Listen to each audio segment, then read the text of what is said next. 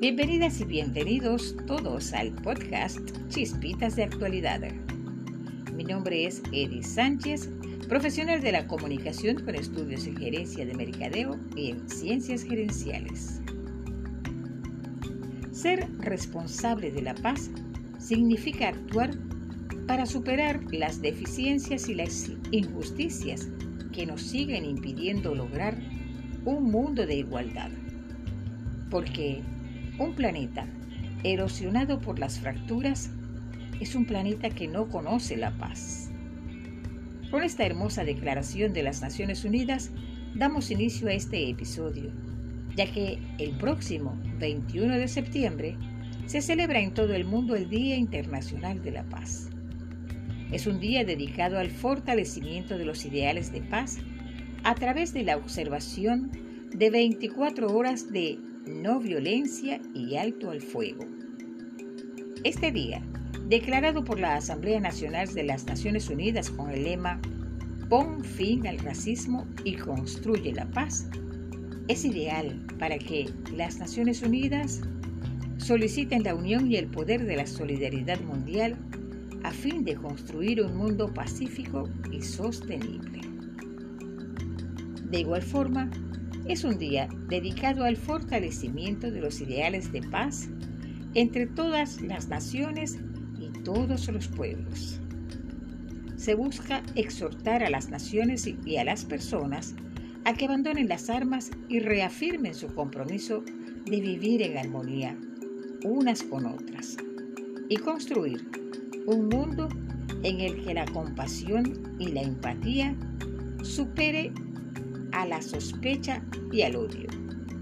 Y así poder sentirnos orgullosos como seres humanos, porque todos tenemos un papel que desempeñar en el fomento de la paz y la lucha contra el racismo es crucial para conseguirlo. Sin embargo, hay que señalar que la paz verdadera involucra mucho más que deponer las armas, por cuanto también se requiere la construcción de sociedades en la que todos sus miembros consideren que puedan desarrollarse, en el que todas las personas se sientan tratadas con igualdad independientemente de su raza. En ese sentido, los países siempre requieren de nuevas formas de solidaridad y acciones en conjunta, ya que es imposible hacerlo solo, porque sabemos que las barreras para la paz son complejas y abruptas.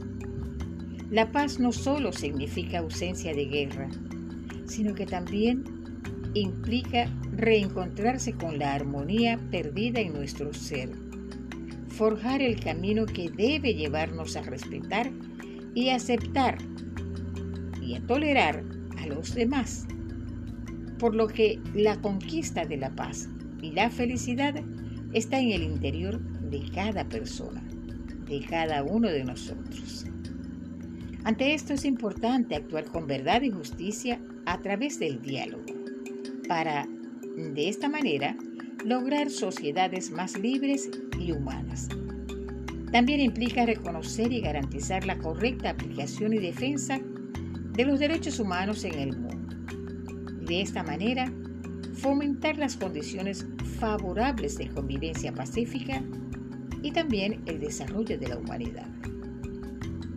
El fomento de la paz entre los seres humanos por medio de la construcción de entornos libres de violencia se debe convertir en una actividad cotidiana, en el desempeño de nuestras actividades para erradicar todo tipo de violencia y que nos lleve a la ausencia de guerras. No hay camino para la paz. La paz es el camino, como bien lo afirma Gandhi. Trabajemos para un mundo en el que la comprensión y la empatía superen a la sospecha y al odio. Un mundo del que podamos estar realmente orgullosos. Para finalizar, los dejo con una hermosa frase de la Madre Teresa de Calcuta. La paz comienza con una sonrisa. Y hasta aquí, este podcast. Nos encontraremos nuevamente en el próximo episodio de Chispitas de Actualidad. Y recuerda, una mente negativa nunca podrá darte una vida positiva.